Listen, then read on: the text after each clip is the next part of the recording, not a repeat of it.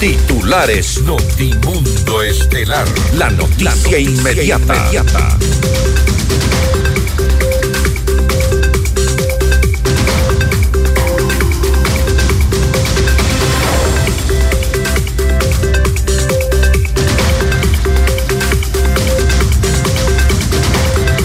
La jueza de Pichincha, Melissa Muñoz, negó el pedido de prelibertad realizado por el ex vicepresidente Jorge Glass, quien permanece refugiado en la Embajada de México en Quito. El juez nacional Luis Rivera dicta prisión preventiva para el expresidente del Consejo de la Judicatura Wilman Terán y el vocal Javier Muñoz por presunta obstrucción a la justicia. El exsecretario Diego Ordóñez reitera que nunca ha enviado mensajes del narcotraficante Leandro Norero y califica como un montaje o suplantación de identidad a los chats que lo vinculan en el caso Metástasis. Patricio Carrillo, exministro del Interior, asegura que advirtió la delicadeza del caso Norero en julio de este año. El presidente Daniel Novoa continuará con el plan de construir cuarteles intermedios que reemplacen a las unidades de policía comunitaria. Un guardia resultó gravemente herido tras un asalto a una entidad bancaria en Durán. La fiscalía ya investiga este hecho. En el ámbito internacional, 21 integrantes de una organización delictiva vinculada al tren de Aragua fueron detenidos en Perú. 60 víctimas de explotación sexual fueron rescatadas tras el mega operativo. El proyecto de ley económica presentado por el presidente de Argentina, Javier Milei, plantea que extranjeros no residentes paguen en las universidades públicas de ese país con el auspicio de... Descubre todo lo que tenemos en Moblart para tu hogar. Si quieres comprar un Volkswagen, ven a la Granados, ven a Equavagen. Mutualiza Pichincha. Cámara de Comercio de Quito, 116 años contigo. Hospital Metropolitano, tu vida es importante para mí. Programa de información apto para todo público. FM Mundo 98.1 presenta Notimundo Estelar. Noticias, entrevistas, análisis e información inmediata. Notimundo, la mejor forma de terminar la jornada bien informado. Conducción, Fausto Yepes y María del Carmen Álvarez. Dirección de Noticias, María Fernanda Zavala. Dirección General, Cristian del Alcázar Ponce. Notimundo Estelar. Desde los estudios más modernos del país.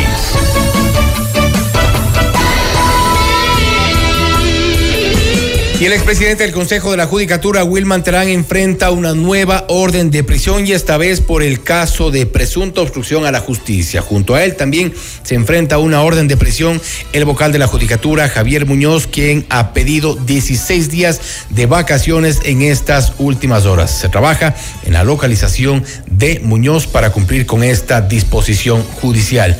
Amigos de FM Mundo, la radio de las noticias, bienvenidos a su espacio estelar de la información. Soy Fausto y junto a María Carmen Álvarez les acompañamos los próximos 90 minutos con lo más destacado en las noticias de estas últimas horas. María Carmen, buenas tardes. Muy buenas tardes, Fausto y amigos, como siempre, gracias por acompañarnos en el presente espacio informativo. Revisemos enseguida nuestra agenda de entrevistas para esta jornada.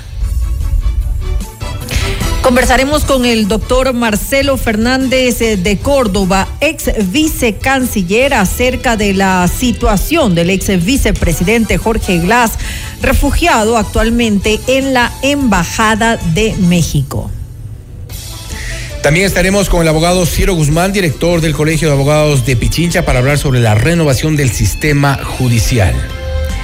Y con el economista Fausto Ortiz, exministro de Economía, hablaremos eh, justamente acerca de cómo finaliza en este ámbito, en el ámbito económico, nuestro país este 2023 y qué prever para el próximo 2024.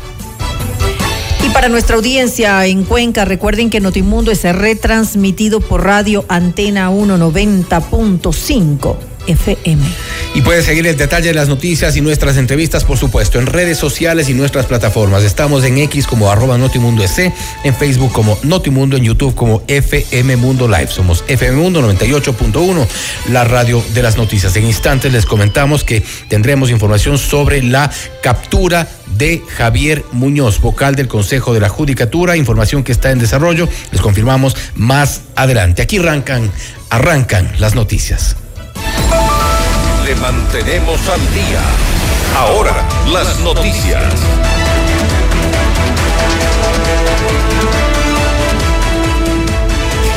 La jueza de Pichincha, Melisa Muñoz, negó el pedido de prelibertad realizado por el ex vicepresidente Jorge Glass. Esto porque no cumplió uno de los ocho requisitos para acceder a este beneficio. La magistrada recordó que en la sentencia del juez de Santo Domingo de los Áchilas, Emerson Curipayo, en la que se le otorgó a Glass la libertad provisional en noviembre del año pasado, se indicó que estaría vigente hasta que se resuelva el pedido de prelibertad. Además, se dispuso la localización y captura del exmandatario, quien actualmente está refugiado en la Embajada de México en Quito. El abogado de Glass, Edison Loaiza, apeló la decisión en la misma audiencia y agregó que no se entregará a la justicia y que espera que la Corte Provincial de Pichincha acoja dicha apelación. Y atención, el juez nacional Luis Rivera dictó prisión preventiva para Wilman Terán, expresidente del Consejo de la Judicatura, y Javier Muñoz, actual vocal de la entidad, por presunta obstrucción a la justicia en el caso de independencia judicial. Mientras que para la ex vocal Maribel Barreno y otros cuatro procesados, ordenó la prohibición de salida del país, obligación de presentarse periódicamente ante la autoridad y el uso de grillete electrónico. El caso de independencia judicial investiga una presunta obstrucción a la justicia en el caso Las Torres, por el que ya se sentenció en primera instancia al ex contralor Pablo Celi y el caso Vocales por presunto tráfico de influencias, en el que son procesados Juan José Morillo y Maribel Barreno. La fiscal Diana Salazar calificó estos procesos como dos casos de gran connotación. Y también respecto de esta información, lo que hemos confirmado al inicio de este noticiero es que ha sido capturado en San Borondón Javier Muñoz, el vocal del Consejo de la Judicatura, sobre quien pesaba la orden de prisión desde esta mañana. Ha sido ya capturado, será trasladado a Quito para los respectivos trámites y el cumplimiento de esta orden judicial. Información que ya la confirmaremos en detalle un poco más adelante. En Notimundo a la carta, el exministro del Interior, Patricio Carrillo, señaló que desde su estancia en el gobierno del expresidente Guillermo Lazo, había advertido sobre lo delicado, delicado que era el caso Norero y la conmoción a nivel político que involucraría su detención por la estructura criminal que se encontraba detrás. Además, aclaró que el denominado número uno, revelado en los chats del narcotraficante Leandro Norero, corresponde al exalcalde de Manta, Agustín Intriago. Ahora aparece este chat en el cual el alcalde de la ciudad de Manta, a través de sus eh, asesores, de la gente de sus secretarías coordinaron con la secretaría del ministro del Interior de ese entonces, que era yo, para una reunión en función de dos hechos que se habían dado en la ciudad de Manta. El primero, el 5 de agosto, un sicariato que conmocionó a la ciudad, que se dio en el, en el centro comercial, en el principal centro comercial de la ciudad. Y el segundo, el domingo 10 de agosto, asesinaron a un periodista, Gerardo Delgado, en Montecristi. El alcalde viajó acá para entrevistarse conmigo y solicitarme una reunión, un gabinete de seguridad en la ciudad de Manta que se concretó días después. Esa ha sido toda la participación y lo que se comenta entre dos mafiosos no quiere decir que sea necesariamente algo sobre los que los terceros a quienes ellos mencionan pudo haber estado o existió alguna corrupción. Ahora Además, cuestionó la estrategia de seguridad del gobierno y dijo que las autoridades actuales no entienden la principal problemática que enfrenta el país. Ahora, cuando yo le escucho a la ministra y digo, si un ciego está guiando a otro ciego, no tenemos futuro. Hay que entender bien la problemática para poder plantear no solamente un famoso plan Fénix con, con cero estrategia, sino una agenda de seguridad alineada a los objetivos de desarrollo sostenible y políticas, que es lo más importante. ¿Usted cree que la Política de ministra está defensa. ciega? ¿Que el gobierno está ciego? Yo creo que tienen absoluta ceguera respecto de esto y no nos han dicho sino solamente el humo de un nombre, de un plan, pero atrás hay conceptos absolutamente vacíos. Debería ¿Usted cree que el gobierno anterior lo hizo menor, el, el mejor, el- lo hizo eh, el gobierno de Guillermo No, Lazo lo hizo que- mejor? Yo creo que el presidente nunca utilizó al COSEPE como correspondía, siempre fue utilizado también. Yo quería entender cuál es la política de defensa, cuál es la política de seguridad ciudadana, cuál es la política de inteligencia, cuál es la política de riesgos, cuál es la política exterior para recuperar esta confianza, porque todo esto tiene que ver, Gisela. Se paró, lastimosamente se paró y el presidente optó por sacarme a mí y quedarse más bien con los otros problemas por una baja transparencia. Y tras los eh, cuestionamientos eh, realizados por el abogado Rafael Ollarte en FM Mundo, quien afirmó que la prensa no lo ha cuestionado por su presunta vinculación en el caso Metástasis, el exsecretario de Seguridad Pública Diego Ordóñez aseguró que hay abogados que defienden ciertos intereses. A veces hay pasiones, ¿no?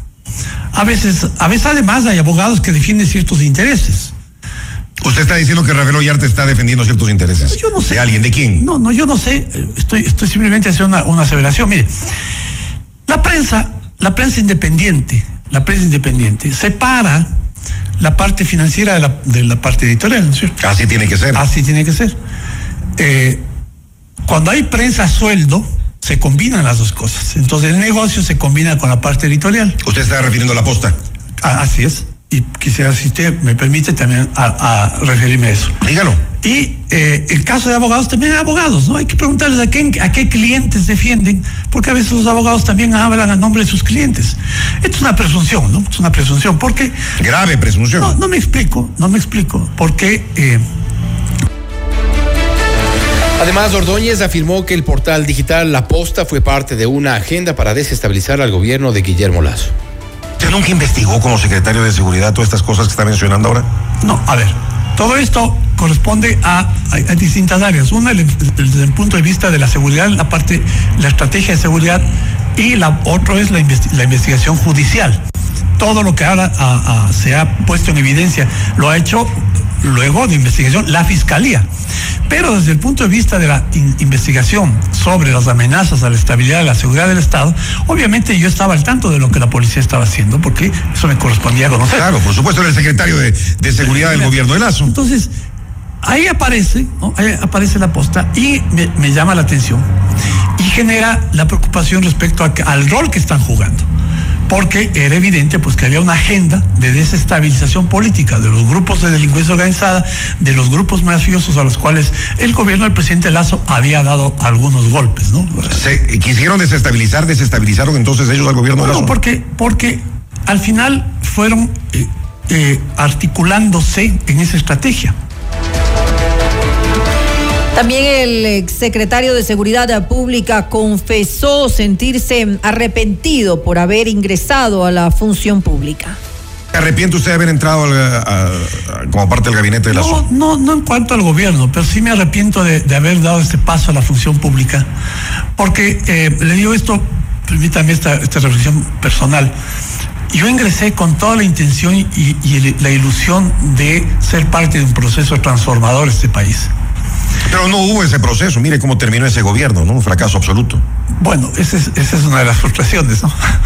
Y, yo me acompaña esa frustración en el sentido de que en realidad ese proceso de transformación no se llevó a cabo. Usted no tiene dinero para esos, No, no y eso está verificado. Pero me, lleva, me, me obligaron a ir a la Contraloría, a atender una denuncia en la Fiscalía, a ser maltratado en la Asamblea por los correístas. Paradoja, ¿no? El portal de la posta combinando información con, la, con, con los correístas, ¿no? Es correístas acérrimos, violentos, ¿no? Que en una, una, en una comparecencia, pues, a- arrasaron con, con mi honra sin espacio de, de defensa. Esto no está bien. Y además Ordóñez negó haber mantenido contacto con el narcotraficante Leandro Norero y consideró que los chats que lo vinculan en el caso Metástasis son un montaje y una suplantación de identidad. Pero nunca mandó esos mensajes. Jamás, nunca, nunca, nunca. Hay mensajes que se- de los cuales se arrepiente haber mandado a alguien en algún momento. No, no. Con temas delicados del país. No, no, ninguno. Los tengo ahí por si acaso, ¿no? Incluso cuando yo le reclamaba a la gente de la posta que tengan un poco más de sentido profesional y que no conviertan a, sus- a su medio digital un mecanismo de, de, de, eh, desquite o de venganza personal. En fin, a veces decía, pues si tiene alguna bronca personal conmigo, no confundas eso con el trabajo periodístico. Porque eso no es profesional. Pero bueno, allá ellos con su... Con su Todo esto es inventado entonces. todo eso es un montaje. O, Es un montaje. O alguien que se tomó o, falsificó mi, mi identidad para pretender eh, lograr al- algo de- en el trato con este delincuente. ¿Cómo lo va a probar? De hecho, y, y eso es lo que espero con la- el pedido que le hice a la fiscal, en el sentido de que eh, me dé el número telefónico identificado de, del cual salió eso, de cuál sali- del cual salieron esos mensajes. ¿Usted cuántos números telefónicos tiene? Tengo dos. En Notimundo a la carta, Carlos Aguinaga, integrante de Voces por la Democracia, mencionó que la falta de control por parte de las autoridades electorales permitió que el narcotráfico se enquiste en las organizaciones políticas. Por ende, enviaron al presidente Daniel Novoa una serie de preguntas para que sean consideradas en la consulta popular, entre ellas a reformar el Consejo de la Judicatura y el Código de la Democracia. Nosotros creemos que debería haber un nuevo título quinto, es decir, una nueva ley de partidos, en la cual eh, los partidos se vuelvan a formar con otro tipo de exigencias. El problema es que la narcopolítica y las mafias nacionales e internacionales ya están enquistadas en las organizaciones políticas. Eh, se habla en todo proceso electoral de organismos de papel, de venta de candidaturas, de cientos de organizaciones políticas. De nuevo, por eso también proponemos jueces constitucionales de primero y de segundo nivel para que resuelvan las garantías eh, constitucionales. No existe este abuso de los jueces de manglar alto, de sitios recóndidos eh, que son eh, presionados o comprados o amenazados para eh, emitir determinados fallos. Inmediato, inmediato, inmediato. En FM Mundo esta es una noticia de última hora. Y lo habíamos anunciado al inicio de este noticiero, confirmado. El vocal del Consejo de la Judicatura, Javier Muñoz, fue detenido en San Borondón. Esto luego de que el juez nacional Luis Rivera dictó prisión preventiva en su contra por presunta obstrucción a la justicia en el caso Independencia Judicial. Tras realizarse los exámenes médicos, será trasladado a la cárcel 4 de Quito, donde permanece también Wilman Terán, expresidente de la Judicatura. La noticia también continúa en desarrollo hasta también tener imágenes de la detención de Javier Muñoz, vocal del Consejo de la Judicatura. Usted está escuchando Notimundo. Periodismo objetivo, responsable y equitativo. En el 2023 el sistema judicial ha sido duramente cuestionado, no solamente por el abuso de medidas cautelares, sino por una presunta red de delincuencia organizada entre servidores de la justicia y el crimen organizado. ¿Qué tan necesaria es una depuración en estos momentos? Lo vamos a revisar en nuestra siguiente entrevista. Esta es la entrevista de Fausto Yepes. Hoy con Estamos ya en contacto con el abogado Ciro Guzmán, director del Colegio de Abogados de Pichincha, para hablar sobre la necesaria, urgente renovación del sistema judicial. ¿Ha comenzado o no? ¿Qué otro tipo de depuración se requiere? Le preguntamos enseguida, abogado Guzmán, gracias por estar con nosotros. Fausto Yepes le saluda, bienvenido. Buenas tardes, Fausto. Un saludo para usted y para toda la audiencia que nos mira y nos escucha. El sistema judicial en nuestro país requiere de una depuración urgente. Algo se ha intentado, al menos se intenta hacer, según se ha dicho del Consejo de la Judicatura, hoy por hoy, cuando ya a estas alturas quedamos únicamente con tres vocales, eh, por fin, vocales que no estén procesados o vinculados a casos de corrupción. Me refiero a, eh, al doctor Álvaro Román, al doctor Fausto Murillo y a la doctora Yolanda Yupangui. Ellos han generado también eh, resoluciones en cuanto al cambio de directores, de subdirectores a nivel nacional. ¿Este es un primer paso para esta renovación del sistema de justicia? Bueno, nosotros pensamos como Colegio de Abogados de Pichincha y como Federación Nacional de Abogados del Ecuador que lo que ha ocurrido en estas últimas semanas y días respecto del Consejo de la Judicatura es la crónica de una muerte anunciada.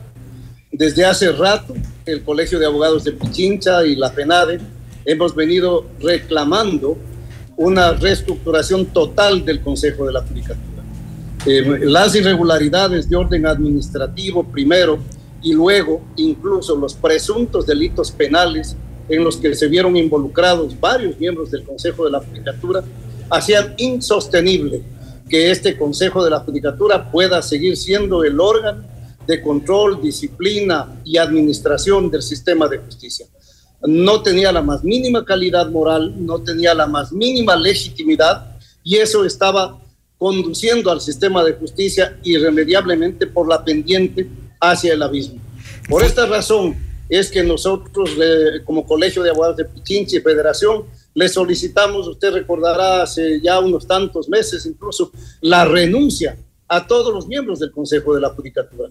Lastimosamente no tuvimos eco, por el contrario tuvimos contraplantones de parte del presidente del Consejo de la Judicatura, con fondos públicos, incurriendo en presuntos delitos incluso de peculado, pagando gente para que vaya supuestamente a respaldarlo, lo cual pues ya llevaba por la, al Consejo de la Judicatura una situación insostenible.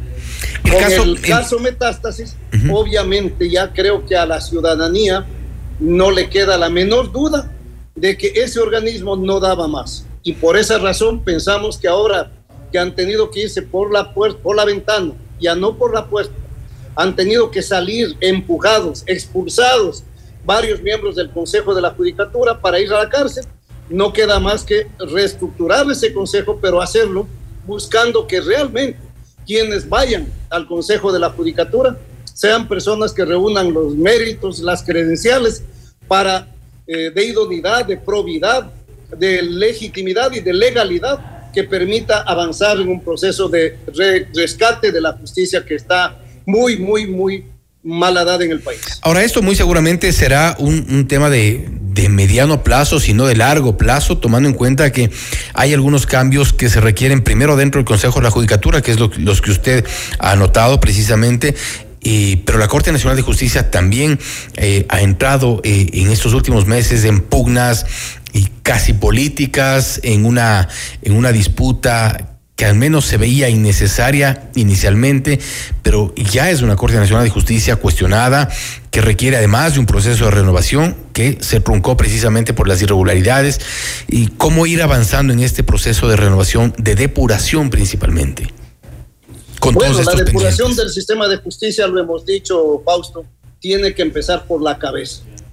No podemos empezar a depurar el sistema de justicia por los pies. ¿Cuál es el organismo encargado, por ejemplo, de la evaluación, encargado de la realización de los concursos, etcétera, de los jueces de todos los niveles? El Consejo de la Judicatura. Por lo tanto, lo primero que tiene que hacerse en este momento es recomponerse el Consejo de la Judicatura. Entiendo, por ejemplo, que en el caso de la renuncia de Wilman Terán, ya el Consejo de Participación Ciudadana solicitó a la Corte Nacional de Justicia el envío de la terna. La Corte tiene que hacerlo con la mayor celeridad posible y el Consejo de Participación Ciudadana debe designar al nuevo miembro que irá a presidir el Consejo de la Judicatura también en el menor tiempo posible. Pero no es el único caso. Entonces, es necesario que las otras instituciones que tienen también la facultad de proponer las ternas lo hagan. Nosotros pensamos que es eh, realmente sano para el sistema de justicia el hecho de que quienes no son titulares en el Consejo de la Judicatura también den un paso al costado y permitan de verdad una recomposición integral del Consejo de la Judicatura. Ahora bien, eh, también eh, respecto al sistema de justicia, eh, hay en el resto del país abogados involucrados en, delitos, abogados que se han prestado para emisión de acciones de protección, de medidas cautelares, habeas corpus en otros casos también se han otorgado de forma aparentemente irregular. Pero todos estos cambios requerirán de mucho tiempo, que es un poco lo que decía en la pregunta anterior. Es decir, cambiamos el Consejo de la Judicatura, lo cual nos puede tomar no sé si varios meses, y recién desde ahí un punto de partida para cambiar jueces, para cambiar eh, fiscales en algunos casos también que están involucrados en delitos. Eh, ¿Qué hacemos con el sistema de justicia mientras tanto? Bueno, yo creo que hay que trabajar en varios frentes. El uno es recomponer la integración del Consejo de la Judicatura, que no creo que deba demorarse tantos meses, si es que se funciona con agilidad si es que las instituciones que están encargadas y comprometidas en enviar, por ejemplo, sus ternas lo hacen de manera adecuada y si es que el Consejo de Participación Ciudadana cumple su papel, y yo creo que no serán meses los que nosotros demoremos para tener al menos una parte de los miembros de la, del Consejo de la Judicatura ya definitivamente estructurados. Eh, paralelamente, la justicia tiene que hacer su trabajo, la fiscalía Está en este momento en marcha una instrucción fiscal eh, eh, eh, respecto del caso Metástasis y ahí están involucrados abogados, fiscales, jueces, policías, etcétera. yo tengo confianza en que Fiscalía formulará, ya no formulará cargos, porque ya está hecho. Yo estoy convencido que formularán un dictamen acusatorio que los llevará a juicio a todos ellos y sobre esa base tendremos la posibilidad también entonces de ir, eh, eh, yo diría, sanando, saneando algunas de las cúpulas de estas instituciones, porque estamos viendo que varios de los miembros que están envueltos en estos procesos no son personas de bajo nivel eh, administrativo, son personas de alto nivel en el ámbito administrativo. Entonces, necesitamos que eso también se vaya saneando, reemplazando, sobre la base de que estos procesos avancen y evidentemente, nosotros necesitamos también algunos ajustes en el ámbito legal. En las próximas semanas, nosotros vamos a presentar un proyecto de reformas a la ley de federación de abogados, en donde se contemplen una serie de elementos que permitan precisamente enfrentar estos hechos de corrupción por parte de algunos colegas. Como Federación Nacional de Abogados del Ecuador, como Colegio de Abogados, jamás estaremos de acuerdo con aquellos profesionales, colegas nuestros, que están haciendo mal uso del derecho, que están utilizando el derecho para prostituir el ejercicio profesional. Nosotros no podemos estar de acuerdo con eso, pero precisamente por esa razón es que consideramos, por ejemplo, que hay que darle nuevamente vigencia y valor a, eh, a los tribunales de honor de los colegios de abogados que eran en el pasado los encargados de sancionar, de conocer, de llevar adelante los procesos de aquellos abogados que incurran en faltas de diverso orden en el ejercicio de la profesión.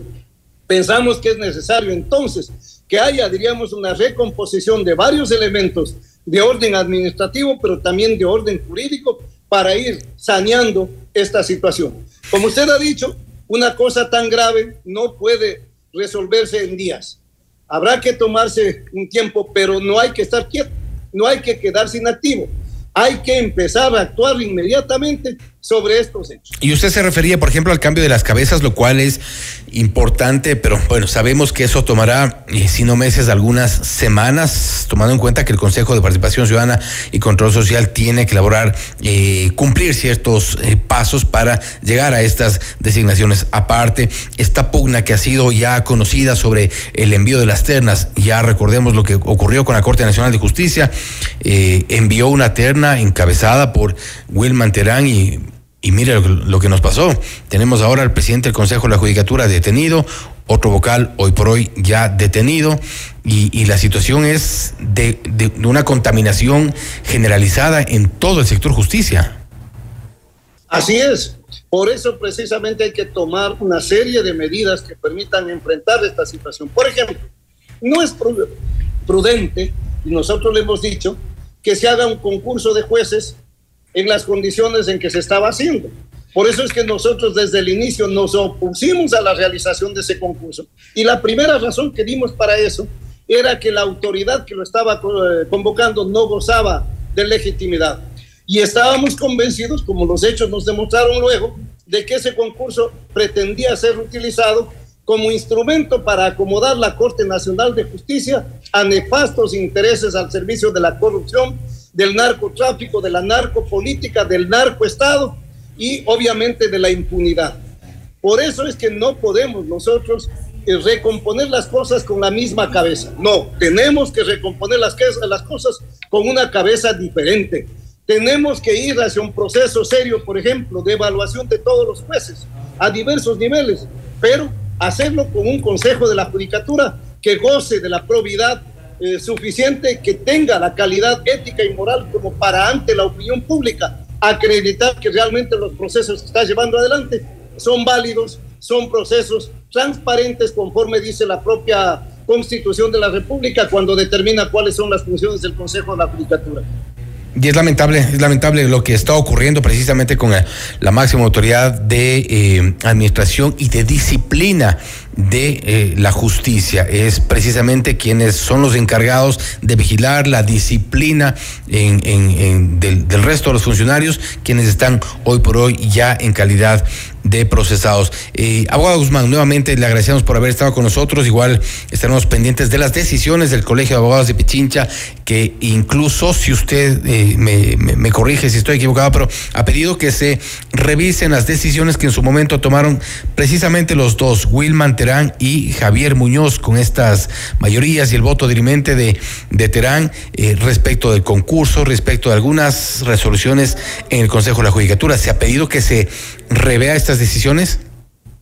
Así es, nosotros en el último, en la última reunión del directorio del Colegio de Abogados de Pichincha y también la Federación Nacional de Abogados del Ecuador, eh, resolvimos enviar una comunicación atenta al Consejo de la Judicatura actual, pidiendo que una vez que la jueza nos dio la razón y suspendió el concurso y obviamente combinó al Consejo de la Judicatura a que eh, proceda de esa manera y el Consejo de la Judicatura ya suspendió el concurso, no nos quedemos así, sino que vayamos a declarar la nulidad de ese concurso y también que se revoque aquella decisión, como usted ha dicho, tomada con dos votos de eh, cinco que eh, deberían integrar el Consejo de la Judicatura y con voto dirimente de Wilman Terán respecto de prolongar el periodo de, los, de, actuales, de algunos jueces de la actual Corte Nacional.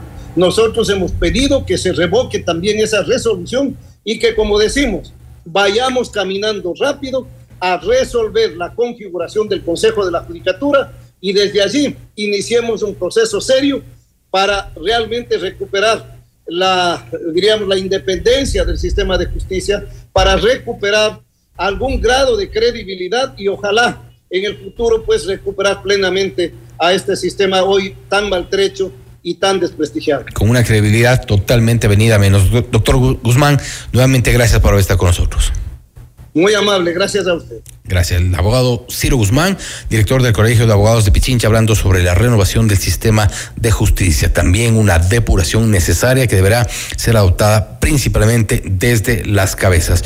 Proponen un cambio total, íntegro del Consejo de la Judicatura, que tiene hoy por hoy ya a sus ex vocales procesados, a su expresidente detenido.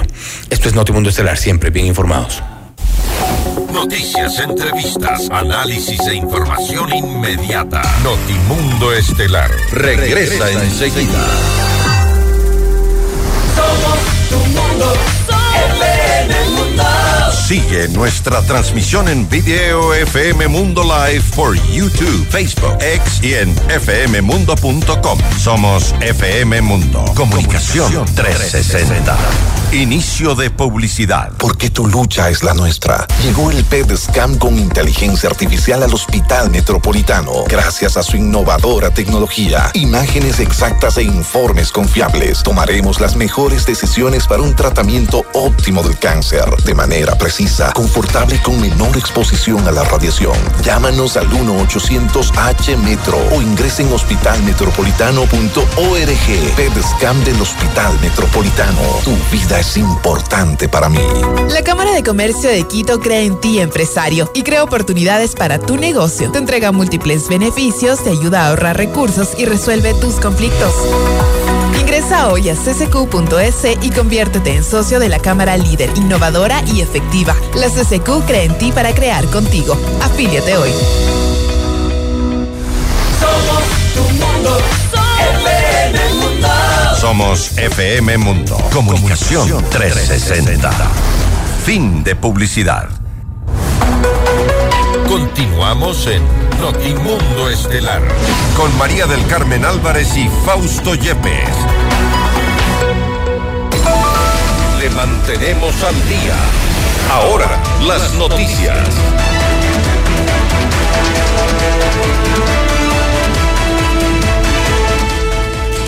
El presidente Daniel Novoa espera que la Asamblea apruebe la ley de competitividad energética calificada como urgente en materia económica para terminar con los apagones en el país. En Notimundo al Día, Fernando Benalcázar, ex viceministro de Minas, resaltó que esta ley permitirá la inversión privada. Parque Termoeléctrico no se había invertido un centavo en los últimos años y por ende se creó este vacío sustancial. Este vacío sustancial es porque el papá de Estado no tiene plata. Y si no hay plata, hay que recurrir al sector privado, nacional, internacional, o como decía hace un rato, es muy interesante la introducción del concepto también de las empresas de economía popular y solidaria, que nadie ha conversado de eso. Pero no nos olvidemos que puede haber mucho dinero también disponible en esas. Y es el único camino. El Ecuador, con esta ley, va a tener una solución a mediano y largo plazo. No una solución inmediata, que a raíz de que sea aprobado esto la próxima semana o en 15 días de la Asamblea, milagrosamente dejamos de tener apagones. Definitivamente no lo creo, pero sí va a garantizar que a futuro no se vuelva a repetir lo que estamos viviendo. El Consejo Nacional Electoral inició el proceso de extinción de la organización política Mover, antes Alianza País. Ahora el movimiento tiene 10 días para presentar pruebas de descargo ante el CNE, una vez que se activó el procedimiento de cancelación. El vocal de la entidad, José Cabrera, entregó más detalles.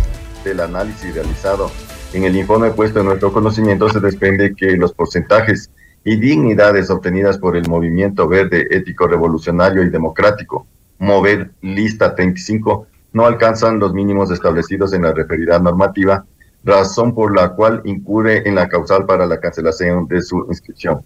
Por las consideraciones expuestas, sirva de registrar mi voto a favor de aprobar el inicio del procedimiento de cancelación de la mencionada organización política y consecuentemente conceder el plazo de 10 días para que a través del representante legal presenten descargos u observaciones que consideren pertinentes.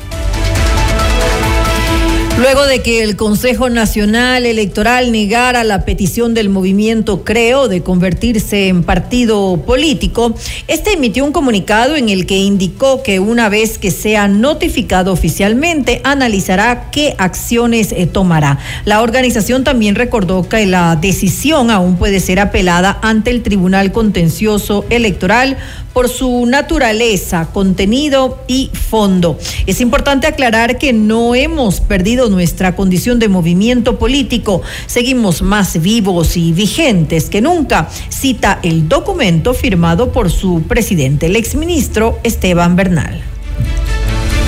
Más información, el presidente Daniel Novoa presidió el Consejo de Seguridad en el Cantón Daule, provincia del Guayas, en el que se definió continuar con el plan de construir cuarteles intermedios que reemplacen a las unidades de policía comunitaria. El ministro de Defensa, Giancarlo Lofredo, entregó más detalles. Parte de los consensos que se llegaron en esta mesa de trabajo es que se van a intensificar los operativos CAMEX de control de armas, explosivos y municiones, eh, la intervención más a fondo del bloque de seguridad, que está compuesto por Fuerzas Armadas y Policía para este tipo de operativos, eh, y de parte del Ministerio del Interior se habló de la construcción de cuarteles intermedios para cambiarlos por los antes conocidos como UPC. Eh, actualmente la delincuencia no da para estas unidades de policía comunitarias da para cuarteles intermedios que brinden más disuasión y que den más protección a los servidores policiales. Además, Lofredo se refirió a los operativos de seguridad que se realizarán en el país durante el feriado de fin de año. Bueno, para estos feriados, eh, primero en el de Navidad hubo mucha más presencia de Fuerzas Armadas en todos los balnearios, se, intensificó eh, la seguridad a base de lanchas en todas las playas, unidades operativas caminando las playas de arriba abajo, y tuvimos también la presencia de helicópteros en ciertas zonas eh, también turísticas. El mismo procedimiento lo vamos a realizar para el siguiente feriado. Eh, controlen las vías también de acceso a los balnearios y de esta manera vamos a proteger a la ciudadanía. Usted está escuchando Notimundo. Periodismo objetivo, responsable y equitativo. Mientras Jorge Glass permanece refugiado en la Embajada de México a la espera de que se le conceda un posible asilo político, la jueza Melisa Muñoz negó el pedido de prelibertad del ex vicepresidente y dispuso su inmediata localización y captura. La noticia requiere profundidad. En Notimundo están los protagonistas de la noticia. El contacto esta hora es con el doctor Marcelo Fernández de Córdoba, ex vicecanciller, para hablar sobre la situación de Jorge Glass, hoy por hoy en calidad de refugiado en la Embajada de México en Quito. Doctor Fernández de Córdoba, gracias por estar con nosotros. Fausto Yepes le saluda, bienvenido. Eh, es un gusto conversar con ustedes. Doctor, ¿cuáles son las eh, salidas o las alternativas que se pueden plantear para el caso de Jorge Glass? En un principio se había dicho que una de las opciones que estaban negociando es la, eh, que se le otorgue un salvoconducto y pueda salir eventualmente del país y, cumplir de alguna forma su, propósito de no regresar a la cárcel tal como se pensaba podía retornar Jorge Glass. ¿Hay otras alternativas? Bueno, mire, en primer lugar hay que analizar cuál es la situación del señor Glass. Tiene dos sentencias ejecutoriadas a seis y ocho años. Es decir, que bajo cualquiera, bajo un aspecto real, legal, él no puede decir que es un perseguido político. Y hablo de, perseguir, de la persecución política porque la Convención de Caracas sobre asilo diplomático establece claramente que el asilo procede única y exclusivamente para delitos políticos, no para delitos comunes. Es decir, que en, estricta lógica y en aplicación del derecho internacional, esta convención que le rige, a México, nos rige a nosotros, ¿no?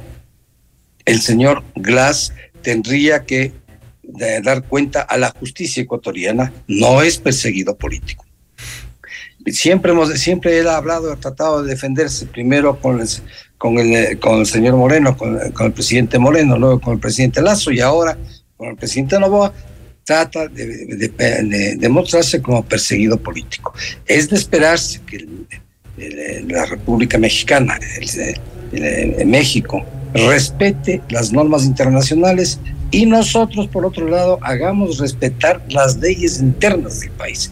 Es decir, que no se le debe conceder un salvoconducto. El Ecuador no debe conceder un salvoconducto y México tampoco concederle asilo. En estricta lógica debería ser así, que México no le conceda asilo porque el señor es simple y llanamente un prófugo de la justicia, en este caso al haberse ordenado nuevamente de que retorne, retorne a la cárcel en aplicación de las leyes ecuatorianas. El gobierno ecuatoriano no debe permitir que se burle de esta manera nuestra soberanía y nuestras leyes, eh, nuestras leyes eh, pues, al hacer este jueguito de que me asilo en una embajada, llevo a una embajada y me pido asilo y soy perseguido político, no, pues no soy un delincuente común. En este caso es un delincuente común. No obstante, Está muy claro las sentencias y lo que se le viene también por el, por el caso del, del, terremoto en, de la construcción de Manaví. Es algo que se, que se le va a venir en poquísimo, en poquísimo tiempo, se le va a venir de, de acuerdo con la fiscal, existen pruebas absolutas de la corrupción que en ese que en, esta en esa situación se se dio se dio lugar y que el señor Blas era el jefe de la de la de la acción gubernamental entonces esperamos que México no dé ese salvo, no dé ese, ese paso de asilado político y nosotros tampoco no debemos dar el, el salvoconducto es decir que se quede un poco en el limbo, porque la figura de, de invitado, que es este momento, es, es huésped. Eso internacionalmente no existe.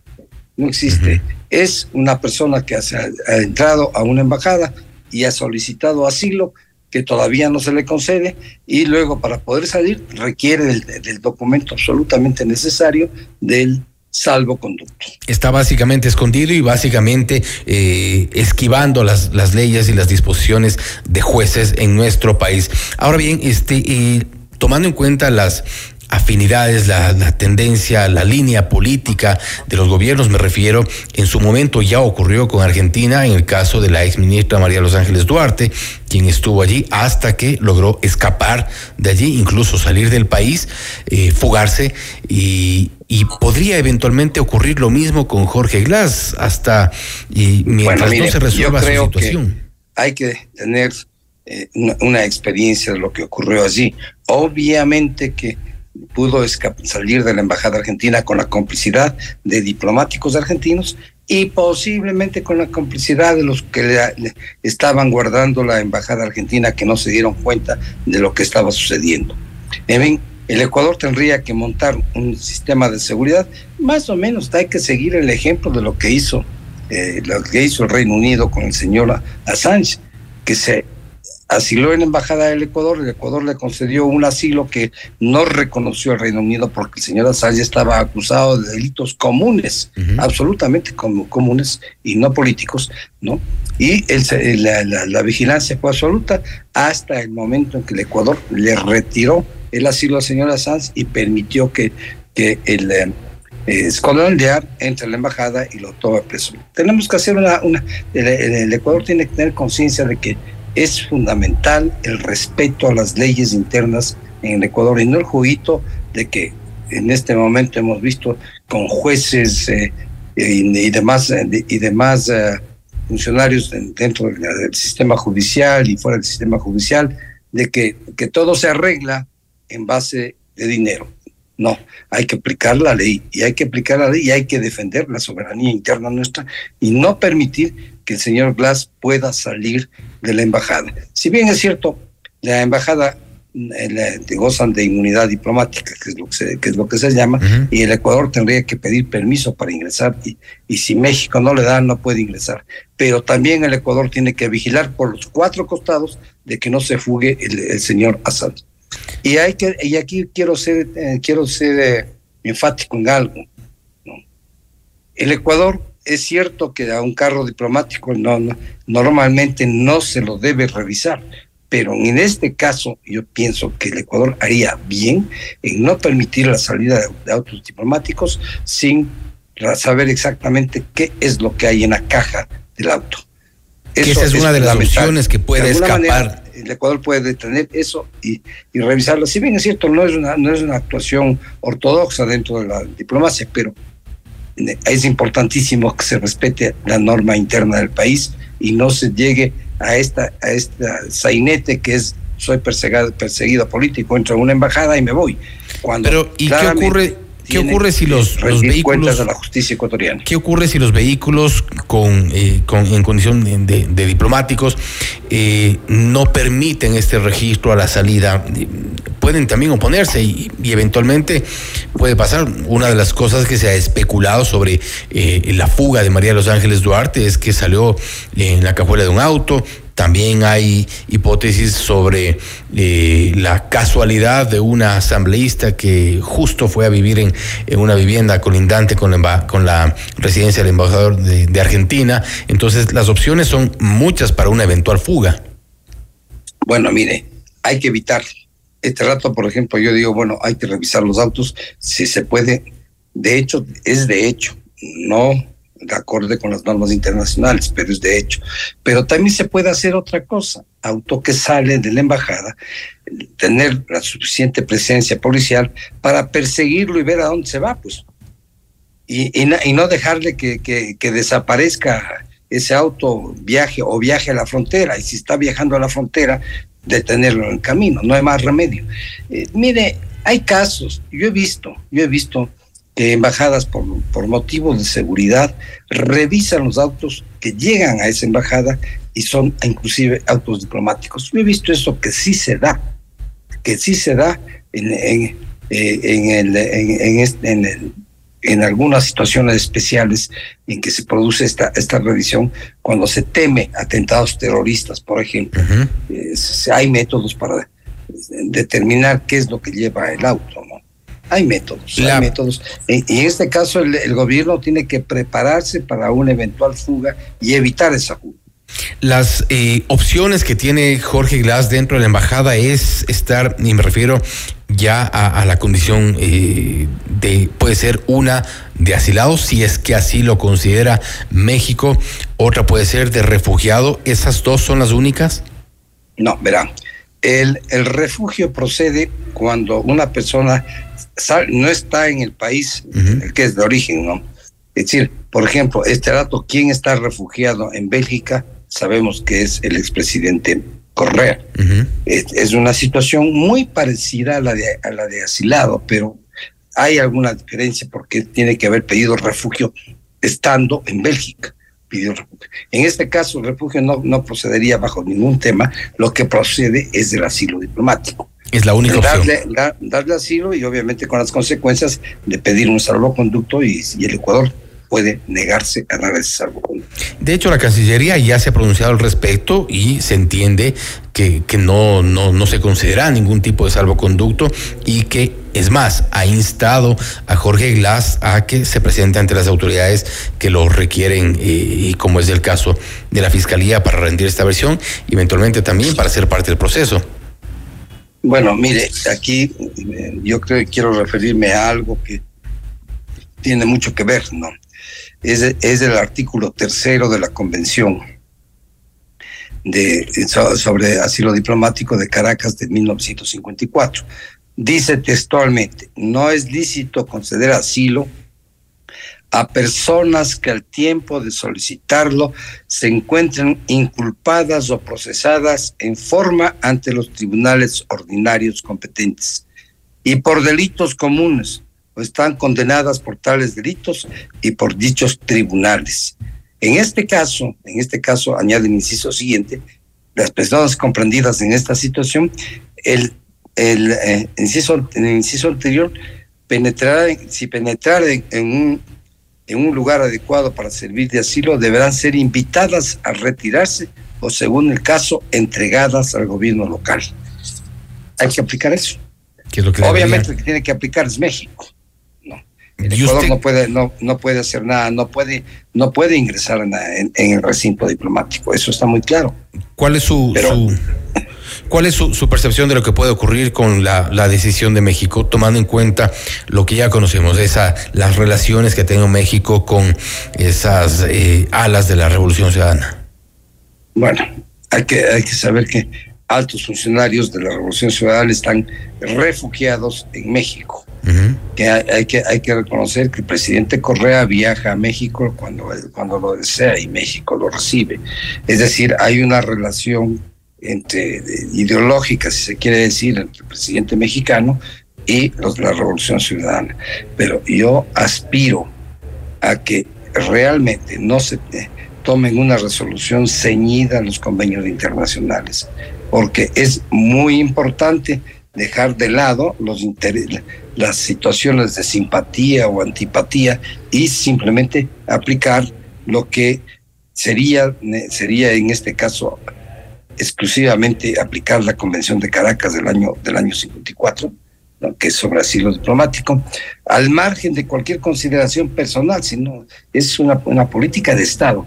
De constituirse un, el Estado tiene que respetar y, y, demostrar que es un Estado serio, que, que respeta los compromisos internacionales, ¿no? Y obviamente lo que debe hacer el, el Estado mexicano en este rato y la Cancillería ecuatoriana pienso que lo está haciendo, es por un lado, solicitar la información total de la situación del señor Glass, que está muy clara, que está muy clara. Darle, la, darle las, las, las sentencias condenatorias y todo lo, todo lo que ha pasado en estos seis años que, está, que ha estado prácticamente detenido el señor Glass, que tiene ya dos sentencias en firme y va camino de una tercera, si es que no me equivoco va camino a una tercera, por delitos comunes y no son delitos políticos. Entonces, si eso, si esa información es correctamente dada por el Ecuador y es aceptada por México, yo veo que sería muy difícil. Básicamente tendrían asilo, pero todo es posible. Básicamente tendrían que, invitarle a salir de la embajada. El gobierno de Correa le dio asilo al margen de todas estas consideraciones, que son las mismas. Todo queda en manos de las autoridades de México. Doctor Fernández de Córdoba, nuevamente, gracias por haber estado con nosotros. Un gusto de conversar con ustedes. Gracias nuevamente. Ha sido el doctor Marcelo Fernández de Córdoba, ex vicecanciller, hablando sobre la situación de Jorge Glass hoy por hoy eh, en calidad de huésped, según se ha dicho, en la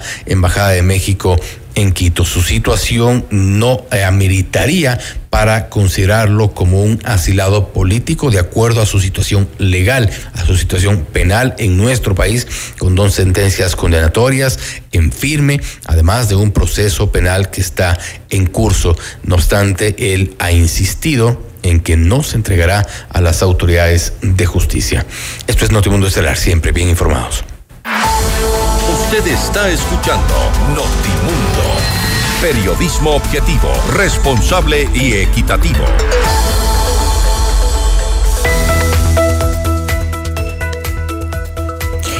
Celebra la temporada navideña con Equavagen. Adquiere el nuevo Polo, Virtus Sedan o el increíble T-Cross y recibe bonos de hasta dos mil dólares.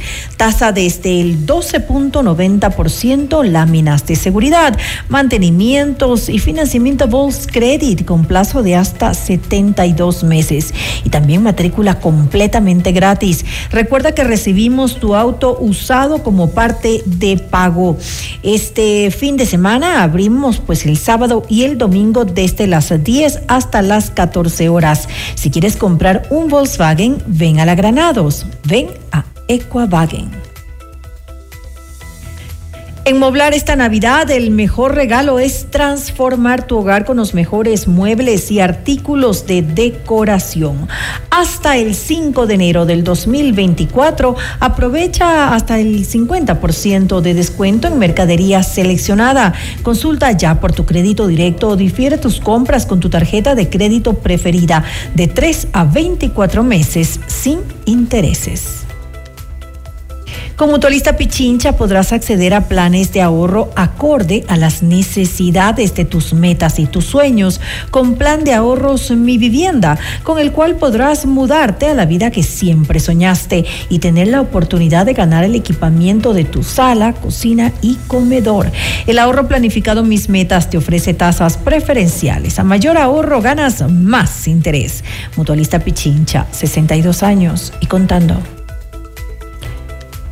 Celebra la magia de la Navidad en Mall El Jardín este año. Podrías ganar un Nissan X-Trail Power y llevarte además 10 mil dólares en efectivo. Estas fiestas se la viven como nunca antes en Mall El Jardín. Para casos de cáncer de próstata, lo más indicado hoy en día es la prostatectomía robótica y en el Hospital Metropolitano la hacemos. Consúltanos sobre esta tecnología quirúrgica que es la más avanzada del mundo y la tenemos en el Hospital Metropolitano. FM Mundo invita a cinco parejas al gran concierto de Carlos Vives y el Tour de los 30 el jueves 18 de enero en el Coliseo Rumiñahui a las 20 horas. Inscríbete ahora en fmmundo.com y en WhatsApp al 098-999-9819 con la palabra Vives y tus datos personales. El premio incluye almuerzo en Pícaro Resto Grill. Además participa por un meet and con Carlos Vives. Sorteo el jueves 18 de enero en nuestros programas en vivo. Otra promoción gigante de FM Mundo. Objetividad y credibilidad. Notimundo Estelar. Con María del Carmen Álvarez y Fausto Yepes. Regresa enseguida. Somos tu mundo. Sigue nuestra transmisión en video FM Mundo Live por YouTube, Facebook, X y en fmmundo.com. Somos FM Mundo. Comunicación 360. Inicio de publicidad. Celebra la temporada navideña con Ecovagen. Ven y descubre nuestros increíbles beneficios para ti esta Navidad. Adquiere el nuevo Polo, Virtus Sedan o el increíble T-Cross y recibe bonos de hasta dos mil dólares. Tasa desde el 12.90%. Láminas de seguridad, mantenimiento hasta 20 mil kilómetros. Financiamiento Volks Credit, plazo de hasta 72 meses. Matrícula gratis. No olvides, recibimos tu auto usado como parte de pago. Visítanos hoy mismo y vive la emoción de conducir tu sueño. Por el mes de diciembre abrimos sábados y domingos de 10 a 14 horas. Si quieres comprar un Volkswagen, ven a la Granados, ven a Equavagen. En Navidad descubre todo lo que tenemos en Moblart para tu hogar. Por cada 300 dólares en compras, recibe un cupón y participa en el sorteo de un espectacular juego de comedor para exteriores de Muebles Gallardo. Además de dos bonos Moblart de 500 dólares. Te esperamos del 1 de diciembre de 2023 al 5 de enero de 2024 y transforma tu hogar en un mejor lugar.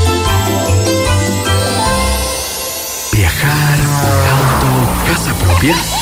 La respuesta es simple. Cumple tus metas y sueños ahorrando con planes de ahorro de Mutualista Pichincha, como el plan de ahorro Mi Retiro, que te permite ahorrar hoy para la felicidad del mañana y participar por un viaje a las Galápagos, o el plan de ahorro Mi Vivienda, para mudarte la vida que siempre soñaste y participar por el equipamiento de tu sala, cocina y comedor. En Mutualista Pichincha, el destino del ahorro lo decides tú. Mutualista Pichincha.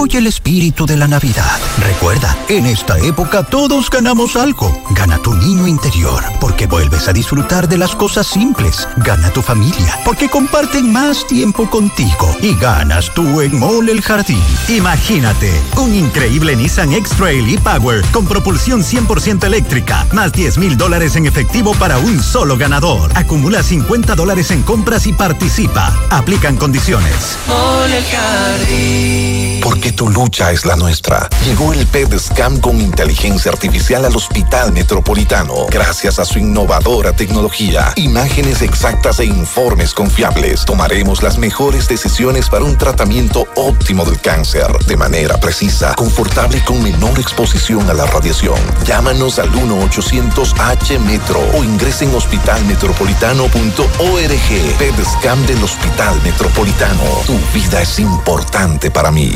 Somos tu mundo, FM Mundo. Somos FM Mundo. Comunicación 360. Fin de publicidad. Somos tu mundo, FM Mundo. Somos FM Mundo. Comunicación 360. Fin de publicidad. Continuamos en Notimundo Estelar. Información inmediata. Ecuador atraviesa una grave crisis económica, según el Banco Central. En el tercer trimestre del 2023 creció apenas el 0.4%. Vamos más allá de la noticia. Notimundo Estelar en FM Mundo con María del Carmen Álvarez. Nos acompaña a esta hora el economista Fausto Ortiz, exministro de Economía. Economista Ortiz, muy buenas noches y gracias por acompañarnos. Le saluda María del Carmen Álvarez. ¿Cómo está, María Carmen? Gracias por la entrevista. Saludos cordiales a usted y a la gente que escuche el programa. A usted, gracias por acompañarnos en este espacio.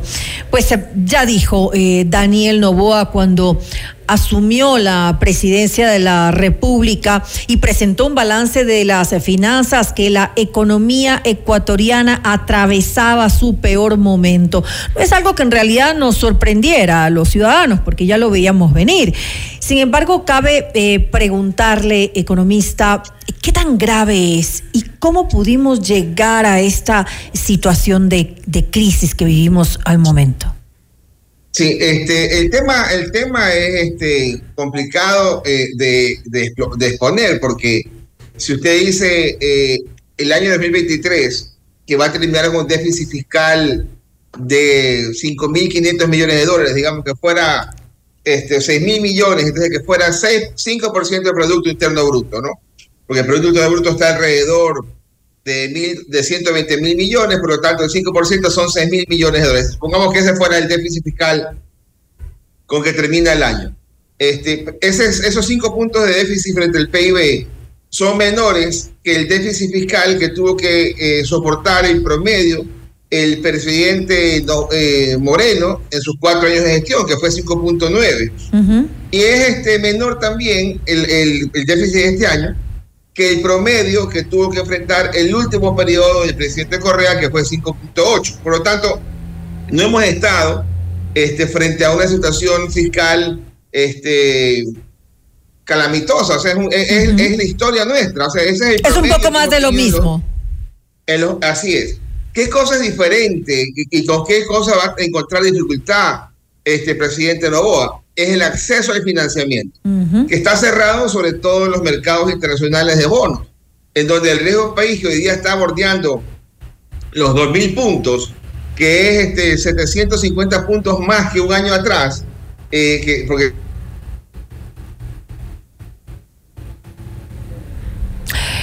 Tenemos eh, problemas, eh, eh, economista Ortiz, con la señal. No sé si tal vez podemos contactarlo de forma telefónica para... ahí creo que lo tengo, pero ahí, ahí lo estoy este, escuchando. Quedamos...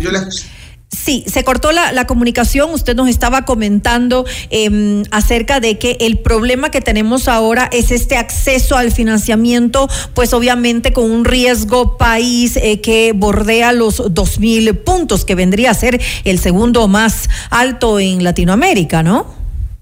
El tercero, primero es Venezuela, arriba de, de mil puntos. Claro. Este, ¿Cuál es el segundo? Bolivia. En, cuánto está Bolivia? 2.500 puntos y nosotros en 2.000 puntos. Argentina estaba en 2.400 y llegó a 1.800, eh, ha bajado importante. Pero inclusive si nosotros lográramos bajar el riesgo país de 2.000 puntos a 1.000 puntos, no nos sirve para conseguir plata, porque eso quiere decir plata al 14% de, este, de rendimiento, que es, muy elevado para conseguir financiamiento.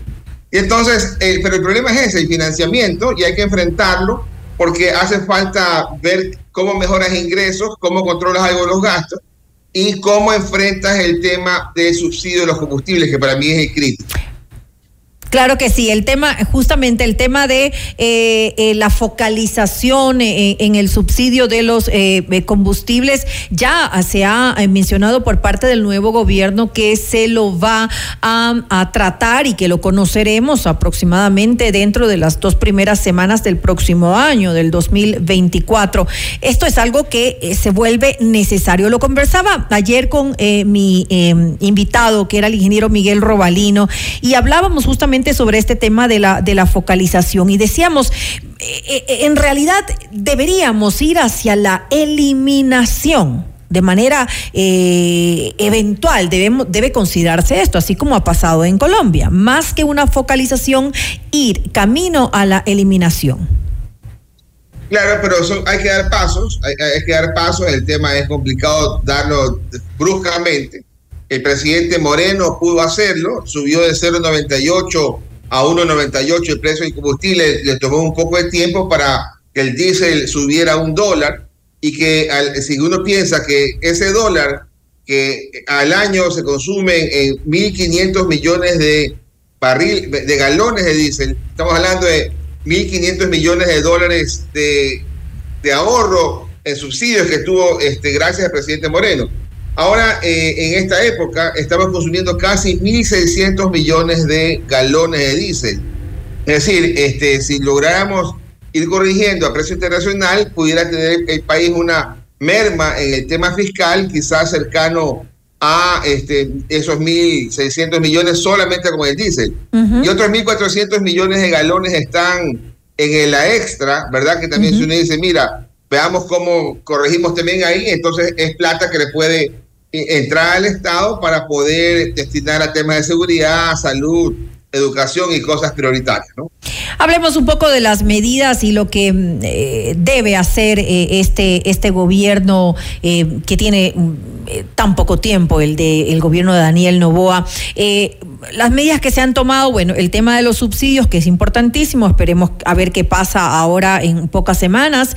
Em, y también está el tema de esta eh, reforma tributaria, esta ley de eficiencia mm, económica eh, que pues eh, fue aprobada por la Asamblea Nacional hace pocos días con algunos cambios. ¿Cuáles son los puntos positivos que podrían ayudar de alguna manera? no sé cómo usted la ve, porque se espera supuestamente recaudar 832 millones para el próximo 2024. Sí, este, la ley en temas tributarios aporta muy poco, aporta muy poco, porque esos 800 millones de dólares que vienen eh, originados en la remisión tributaria, en permitir que las empresas que tienen eh, problemas con el SRI por juicio y que están empantanados digan, ¿sabes que Te pago el capital olvidémonos de los intereses y las multas. Esos 800 millones sirven para pagar los más de 5 mil millones de dólares de atrasos del año 2023. Es decir, se, se, utiliza esa plata, se podría utilizar la plata para que los atrasos, en vez de ser 5 mil, sean 4 mil. Y de ahí no hay más ingresos tributarios. Y, y, el, y el, año siguiente necesitas 10 mil millones de dólares de financiamiento otra vez. 5 mil que son fáciles, entre comillas, porque es para pagar deuda. Uh -huh. Y es fácil decir a la seguridad social, tengo que pagarte mil millones, cómprame estos mil millones en bonos y yo te, y yo te pago tus mil millones que te tengo que, eh, que vencer en este año. Pero el tema, el tema duro es el financiamiento. Ahora, la ley que tiene de positivo, que va marcando una tendencia clara, ¿no? Mira, estamos con problemas del empleo, aquí está una parte del empleo juvenil que debería ser de apoyo en, en, en algo, de alivio a, a, algún sector este, poblacional. Mira el tema de la zona franca, que uh -huh. aquí está para exportación y para empleo, este, un buen norte. Y mira el otro asunto de eh, las alianzas público-privadas, que también indica no tengo plata como Estado, necesito trabajar en conjunto con el sector privado. Pero la zona franca, obviamente, que funcione de forma adecuada, porque ya nosotros también tuvimos eh, algo como esto con anterioridad. Sí, sí, eh, hace más de 10 años Así es. en algunas uh -huh. zonas francas y algunas, este, uno trans, transita hacia Manaví, para poner un ejemplo, y eso está este, sí, no, no, fue un éxito. Así Esperemos es, no. que ahora, ahora este, han habido cambios, han habido temas que se han incorporado para hacer mucho más fácil el, el, el poder constituir una zona franca, y no hace falta que sea una ciudad, puede ser este, una cosa mucho más sencilla. Esperemos que al menos el, el, norte este que se ha trazado pueda servir y atraer recursos. Ahora, el canje de la deuda eh, con el Banco Central, esos más de 5 mil millones de dólares, eh, eh, un poco es patear el problema para más adelante. No sé cómo lo ve usted. Sí, totalmente. Yo, yo estoy en, total desa desacuerdo con esa, con esa política y lo mismo con el tema del oro. Eh, el gobierno tiene que solucionar el tema del financiamiento, debe conseguir plata fresca desde afuera, debe pagar al Banco Central lo que, nunca debió haberle tomado para que el Banco Central tenga una adecuada posición de reserva para que pueda enfrentar cualquier tipo de demanda de los dueños de la cuenta corriente de, de, de, que están en el Banco Central. Hoy día el, la Reserva Internacional va a terminar quizás cercana a 5 mil millones de dólares. Un año atrás eran 8 mil 500 millones, es decir, se bajó 3 mil 500 millones porque no ha entrado plata fresca desde el exterior bajo ningún concepto de deuda o bajo algún otro concepto.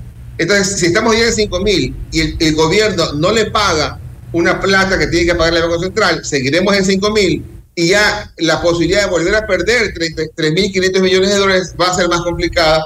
Por lo tanto, hay que darle plata al Banco Central. Este, pero la ley pasó y están todos contentos en el Ministerio de Finanzas, en el Banco Central y según el Banco Central también contentos los multilaterales, lo cual me parece un poco extraño.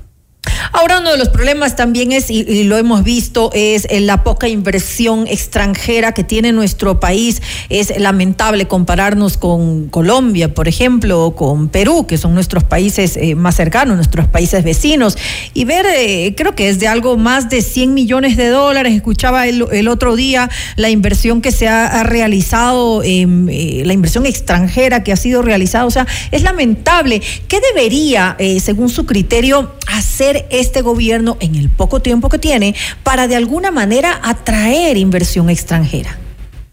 Sí, fuera de los picos de las remisiones tributarias anteriores, la del 2008, 2015 y 2018, nuestro ingreso promedio frente al Producto Interno Bruto de la inversión extranjera directa ha sido 0.7% del PIB. Es decir, el año pasado era algo así como unos 900 millones de dólares, para poner un número redondo. Este año, como usted bien dice, en el primer semestre del año estamos por debajo de 100 millones, o sea, quizás este sea el peor año uh -huh. de inversión extranjera directa. Porque esa inversión extranjera directa usualmente va orientada hacia petróleo y minería. Entonces, si en petróleo y minería el gobierno dice vamos a cerrar el bloque 43 este, y hay una consulta que, que, que lo, que lo lo ratifica, a veces dice, oye, pero pareciera que Ecuador no quiere que le venga inversión extranjera, pues si yo pongo ahí, mañana me van a cerrar el bloque también por algún tema popular. Y después en minería, inclusive con los contratos que ya están hoy día ahí trabajando, las concesiones, todavía tienes ahí ciertos temores de que mañana alguien vaya a entrar a decir, cuestiono esa concesión y entonces paremos la, esto. y la inversión este, se, se puede perder. Eso es lo que también ha frenado nuestra inversión extranjera. Hay, hay inversión seguramente en una tienda de la esquina, en un, en un molde más allá, pero eso es importante, pero no es lo relevante. Lo relevante es minería, petróleo, es que ahí donde está la plata, igual que ocurre en Perú, en, en Chile, en otros, en otros países, ¿no? El, el, la, la, inversión extranjera directa, estamos ya en, en, una semana más, tenemos el dato oficial del tercer trimestre del año de inversión y veremos, ojalá que esos 84 millones que es el segundo, es el primer trimestre, ojalá este, haya mejorado algo de registro entre en el tercer trimestre del año pero que no será seguramente algo considerable en todo caso. Usted lo decía hace un momento, es sumamente importante poder brindar seguridad jurídica, sobre todo en campos eh, como, eh, como el sector minero que lo decía, donde tenemos en nuestro país una proyección tan, tan interesante eh, en realidad para tener buenos ingresos en el país que tanta falta le hacen. Ahora, en esa materia sí podría hacer algo el presente gobierno. Sí, brindar y, y, y, enfocarse en brindar este, seguridad jurídica y tratar de sacar adelante los proyectos mineros que puedan estar complicados. Uh -huh. Mire que, como usted bien dice, en la, en la, minería, en este año 2023, el precio de esos productos que exportamos ha subido más de 20% de un año al otro. Hemos tenido una, una baja en, la, en el volumen exportado, pero el, igual el balance sigue siendo positivo. No, no ha ocurrido lo mismo en petróleo, que se nos desplomó fuertemente el, precio, y como en el camarón, que también se ha caído el precio. En minería ha subido el precio y hemos visto que la producción de exportación ha decaído. Entonces, yo creo que hay de parte del gobierno la posibilidad de decir, mira, vamos adelante ya no solo con dos productos, dos proyectos mineros, vamos con tres, con cuatro proyectos mineros, que esto pueda generar una cantidad importante de recursos para el país y por tema de la dolarización, que siempre nos va a interesar que haya más dólares, y también por el tema fiscal, porque de alguna manera algo recibes este, de fisco recursos, ¿no? Claro que sí. Ahora, en cuanto a medidas drásticas eh, que podría eh, tomar el gobierno, lo veo un poco complicado si es que además eh, el presidente Daniel Novoa quiere también correr por las elecciones en el 2025, pero medidas como las que ha tomado y estamos viendo a, Javier Milei en Argentina, eh, cambios realmente eh, fuertes que se están dando pues en el tema eh, económico en ese país y, por ejemplo la reducción del gasto público, algo que nunca se considera uh, por ningún gobierno. ¿Les da miedo tomar estas decisiones? Sí, es, es miedo y también es este es complicado este, uno puede decir, vamos a vender todos los carros del sector público y que los ministros se muevan en transporte público y en el metro en Quito, digamos, ¿no? Sí, digamos que fuera eso una medida importante, pero eso de ahí va quizás en la dirección correcta de pasar el mensaje que quiero bajar en la nómina, ya no quiero más choferes, no quiero gastar más plata en, en vehículos pero eso no te soluciona los más de 25 mil millones de dólares de gasto claro. ni el déficit fiscal de 5 mil millones, pero al menos pasas alguna, algún mensaje uh -huh. de que quieres hacer algo, aunque sea pequeño, y, y, y, va a ir sumando. O lo mismo este, en el caso de, de algunas medidas como que las ha planteado el presidente argentino, pero la situación es, es distinta, ¿no? Es, es, diferente. Mira que la cosa ya es más grave. Allá te dicen, aparte del tema este, eh, filosófico, este, ideológico, te dicen el sector público no va a hacer nada de obra pública, todo lo va a hacer el sector privado. Acá no estamos en esa línea, acá decimos es algo hacemos nosotros como sector privado, algo hará el sector público y por eso son las alianzas público-privadas, en donde uh -huh. el sector público no deja este, de, de, de, participar en ese tipo de inversión. Este, hay cosas que, que, vale la pena observar, hay que ir chequeando cómo va ocurriendo la, el, el proceso argentino Acá localmente uno dice, mira, la nómina es para el año 2024 10 mil millones de dólares. Los intereses de deuda van a ser 3 mil 500 millones. El pago a la seguridad social por el 40% van a ser 3 mil millones más. Y ahí tú dices, espera un ratito, párame la mano, cuéntame cuánto va ahí. Van 16 mil 500 millones, pero si solamente tenemos 16 mil millones en impuestos. Uh -huh. Es decir, que los impuestos, que van a ser cerca de 16 mil en el 24, no nos alcanza a cubrir el gasto corriente. Ahí hay un problema que, que atender, pues se nos están quedando por fuera todavía 1.500 millones del bono de desarrollo humano y se está quedando por fuera algún otro gasto corriente adicional. Entonces, hay un problema en, el, en, esa diferencia que es una regla constitucional, en que el ingreso permanente cubra el gasto permanente. Pero el problema más grande es abajo en lo que tiene que ver con la obra pública, que este año 2023 la obra pública fue apenas mil millones de dólares. Claro, o sea, fue mínimo. inexistente. Así es. Entonces, ¿Y por qué, por qué hiciste eso? Desde hace algún tiempo, quizás dos gobiernos atrás, porque es el gasto, el gasto fácil de recortar, pero es criminal no darle este, obras de infraestructura eh, con carreteras, con hospitales, quizás con escuelas. Se castiga al país con esta decisión, además. Termina complicando, así es. Ahora, eh, en resumen, ¿cómo ¿Cómo vemos al, actual gobierno? ¿Cómo eh, lo vemos enrumbado para afrontar el 2024? Ojalá el presidente cambie su idea y decida gobernar los 17 meses que le quedan este, íntegramente su periodo como presidente de la República, que lo haga espectacularmente bien y tendrá el apoyo de todos seguramente. Y luego, si es que el, el destino le permite, espera un periodo de tiempo y vaya a la, a la reelección en el futuro. Porque si hoy día decimos vamos a estar eh, hoy eh, seis meses más con el presidente, viene la inestabilidad, ¿será que viene la, vicepresidenta? ¿Será que la votan a la vicepresidenta? ¿Será que ponen a Pepe o a Juan? Entonces esa inestabilidad nos mata y el año 2024 es un año crítico porque estamos recién saliendo de una economía que viene estancada, que estamos creciendo hoy día a, a menos del 1% seguramente en este año este, que el, el, Producto Interno Bruto, la producción de este año es igual a la del 2018, entonces estamos este, atrapados, estancados. Entonces necesitamos algo que diga, aquí va a haber movilidad, aquí va a haber largo plazo, y no saber que vamos a ir en la mitad del periodo del presidente Novoa a que él se vaya a la candidatura y nos quedemos complicados y la economía se vuelva a detener. Esperemos que sea así en todo caso, como usted em, lo dice, que este, eh, que este periodo sea eh, desarrollado, manejado de la forma adecuada para sacar adelante al país en el eh, tema de esta crisis económica que vive Ecuador actualmente para de alguna manera ir buscando soluciones. Le quiero agradecer al economista Fausto Ortiz, exministro de Economía, por habernos acompañado en este espacio. Gracias, María Carmen. Saludos cordiales. Feliz año la audiencia. Feliz año para usted también. Una muy buena noche. Usted está escuchando Notimundo. Periodismo objetivo, responsable y equitativo.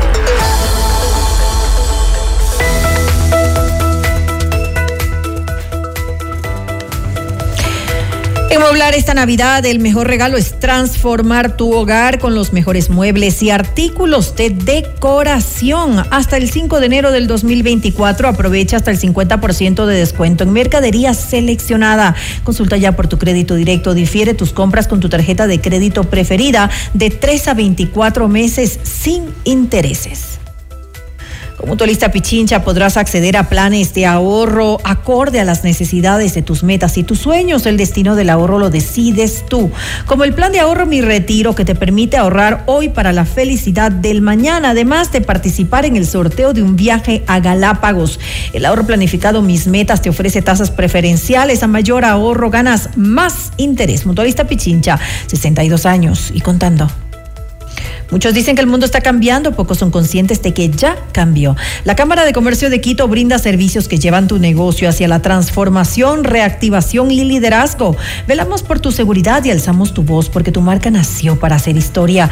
Conéctate con la mayor red de negocios del país en redes sociales o en nuestra web ccq.ec.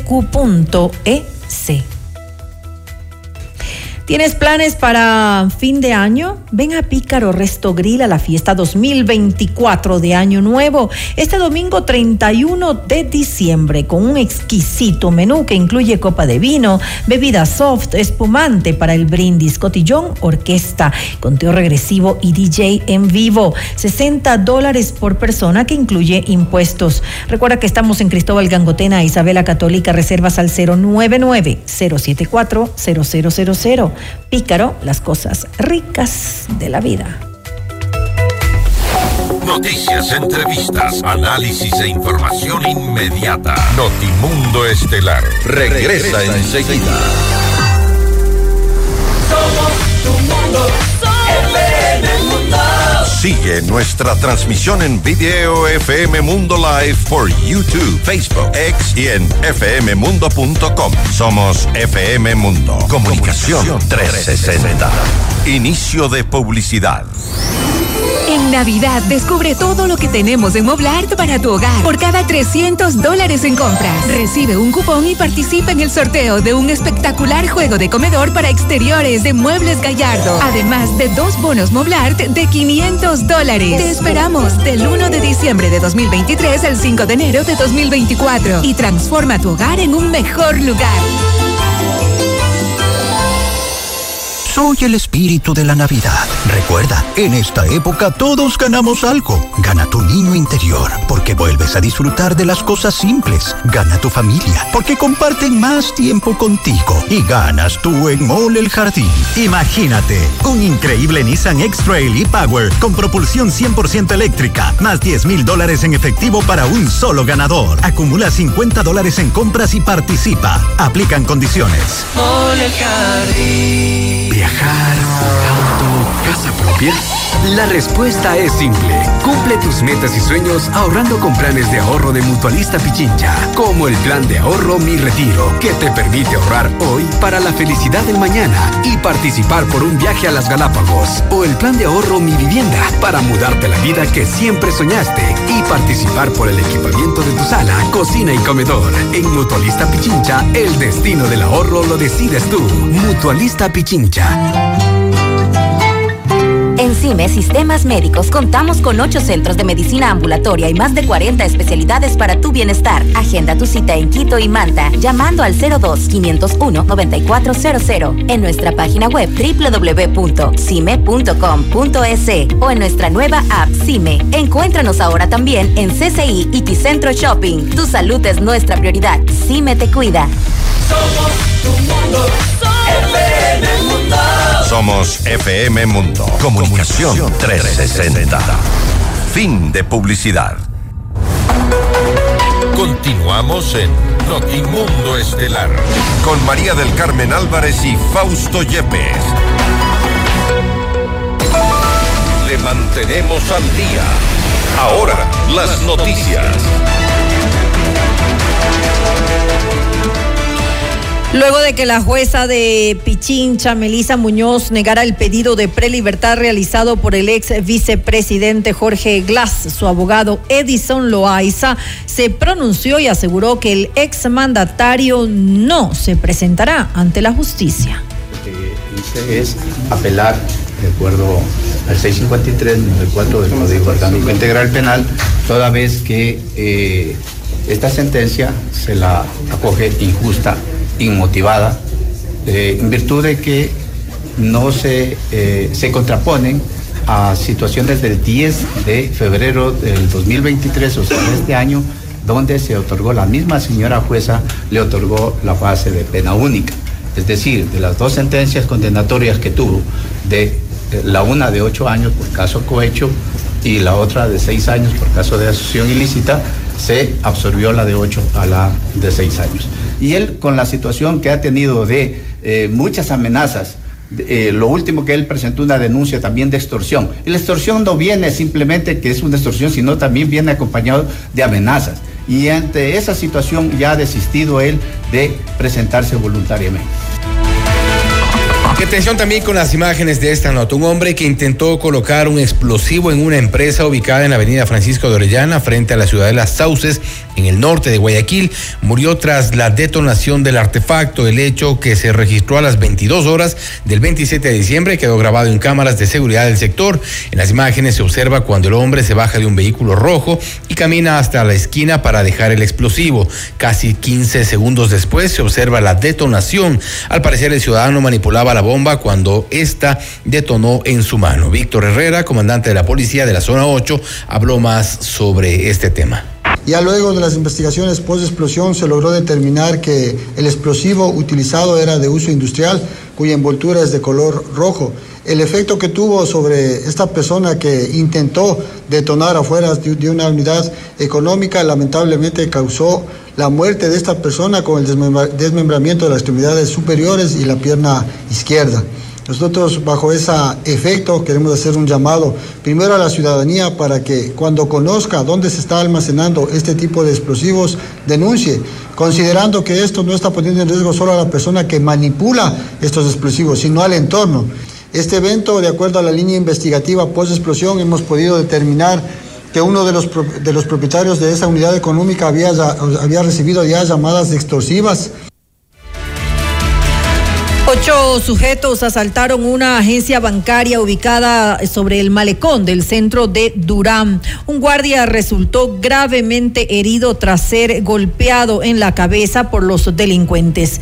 Víctor Herrera, comandante de la policía de la zona 8, informó que seis sujetos ingresaron a las oficinas simulando ser clientes, mientras los otros dos esperaban afuera en dos carros. Ya en la agencia, los seis criminales sacaron sus armas y a amedrentaron a usuarios y trabajadores. Ellos utilizaron armas cortas y largas, aunque no dispararon. Luego del hecho, la Policía Nacional desplegó agentes para intentar localizar a los sospechosos. Cerca del mediodía, Herrera confirmó que uno de los vehículos usados para cometer el robo había sido encontrado. Por su parte, la Fiscalía General del Estado señaló en un comunicado que abrió de oficio una investigación por este caso. Los acontecimientos más importantes en el mundo se los contamos a continuación.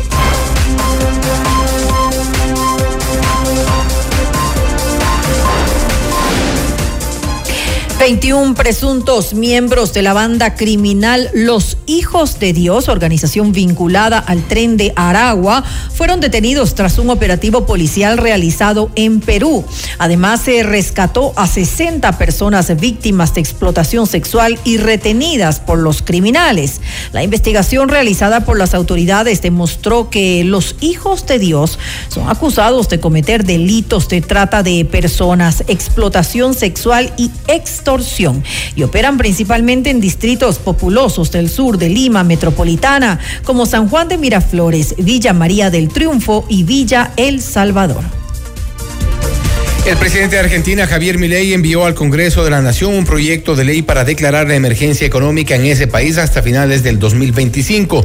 Sin embargo, dentro de esta iniciativa se plantean cambios en el sistema educativo como permitir que las universidades públicas cobren a los estudiantes de extranjeros no residentes que deseen estudiar en el país suramericano. Esto pese a que el documento sí permitiría implementar un sistema de becas para extranjeros mediante convenios con otros países e instituciones. El presidente de Chile, Gabriel Boric, nombró a Nicole Vergara Domínguez como su nueva jefa de prensa, quien empezará sus funciones el martes 2 de enero. Esto tras la renuncia de Tatiana Clima, quien se había desempeñado en el cargo por dos años y fue pieza clave en la campaña del primer mandatario. Su salida del gobierno se da en medio de denuncias de maltrato laboral y que motivaron el inicio de una investigación de la administradora de la moneda, Antonio Rosas. La funcionaria aseguró que su indagación está por dar resultados. El presidente de México, Manuel López Obrador, informó que mediante un acuerdo con Estados Unidos se dispuso reabrir los cruces fronterizos entre ambos países, luego de la reunión mantenida entre funcionarios de los gobiernos. Esto ocurre mientras una gran caravana de migrantes se dirige hacia territorio estadounidense. La Oficina de Aduanas y Protección Fronteriza de Estados Unidos monitorea la situación de más de 10 mil personas que de distintas nacionalidades que de acuerdo a los reportes se fragmentará en los próximos días. Asimismo, la agencia advirtió que cualquier ciudadano que ingrese sin la documentación necesaria podría ser deportado. Hasta aquí las noticias en Notimundo Estelar. Volvemos mañana con más información y por supuesto nuestro especial de acontecimientos 2023 desde las 13 horas y también a las 18 horas. Así es, como siempre, gracias por acompañarnos y que tengan una muy buena noche con nosotros. Hasta mañana. Hasta mañana. FM Mundo 98.1 presentó Notimundo Estelar. Noticias, entrevistas, análisis e información inmediata. Notimundo, la mejor forma de terminar la jornada bien informado. Conducción, Fausto Yepes y María del Carmen Álvarez. Ingeniería de sonido, Mauro Olivo. Producción FM Mundo Live, Javier Merino. Coordinación y redacción, Fernanda Utrera. Redacción y redes sociales, Daniel Ocaña. Esteban Cislema. Dirección de noticias, María Fernanda Zavala. Dirección general, Cristian del Alcázar Ponce. Notimundo Estelar.